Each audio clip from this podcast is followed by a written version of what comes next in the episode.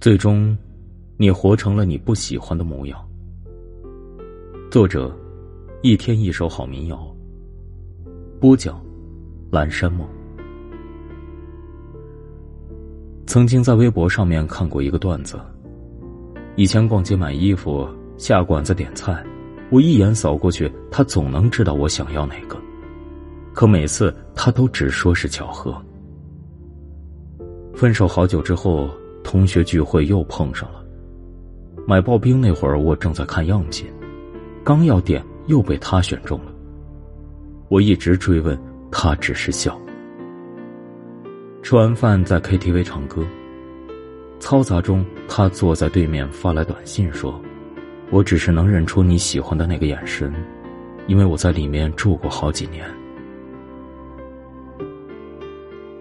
前任里面总有一个人很了解你。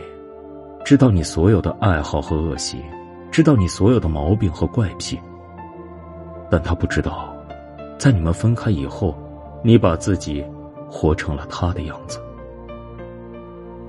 别人都说两个人在一起的时间久了就会越来越相像，你们也一样，异口同声的次数越来越多，穿衣的风格越来越像，三观变得越来越一样。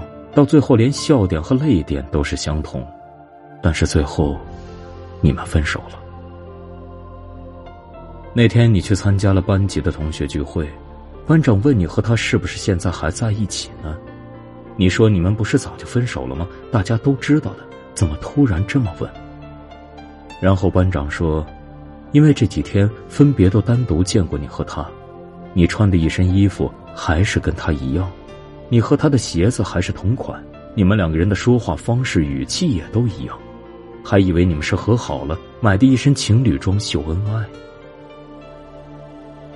晚上回家的时候，你刷了刷那双球鞋，眼泪就掉在了水池子里，因为这双球鞋是你们当初还在一起的时候说过的。